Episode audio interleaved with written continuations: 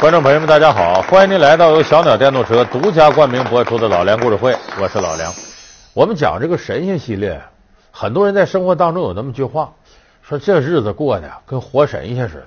说这说这两口子，这叫神仙眷属、神仙眷侣，就比喻活得很潇洒、无忧无虑。那么说，是不是神仙就活到这程度呢？根本就不是。咱们你把所有跟神仙有关的传说呀、故事啊、神话拿来你看。那神仙过得也不如意，甚至最顶级的神仙玉皇大帝，让孙悟空给闹成那样。快去请如来佛祖！如来佛祖他有时候也犯愁，你这六耳猕猴啊，孙悟空啊来打官司来呀，下边怎么平衡啊？就顶级的神仙，你看太上老君，道教宗师嘛，让孙猴把金丹给偷吃了。不好，我的心丹。呃，自己养头青牛，还下界去危害去了，所以这神仙他也有烦恼，神仙也有窝囊的，也有风光的，也有受气的。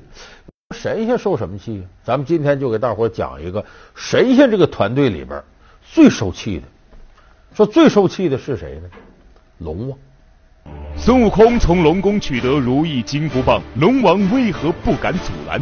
东海龙王三太子为何被哪吒抽了筋？传说中的八仙为何把龙宫搅了个天翻地覆？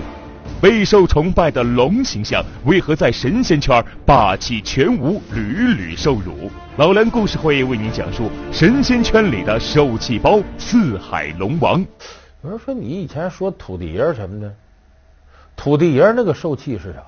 他地位就那么高，我就管这一点地方，谁都比我大。龙王是什么呢？他有地位。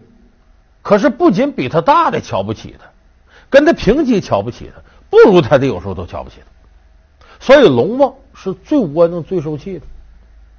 一说龙王，大家想起来都是谁呢？东海龙王敖广，西海龙王敖润，南海龙王敖钦，北海龙王敖顺，这是四海龙王。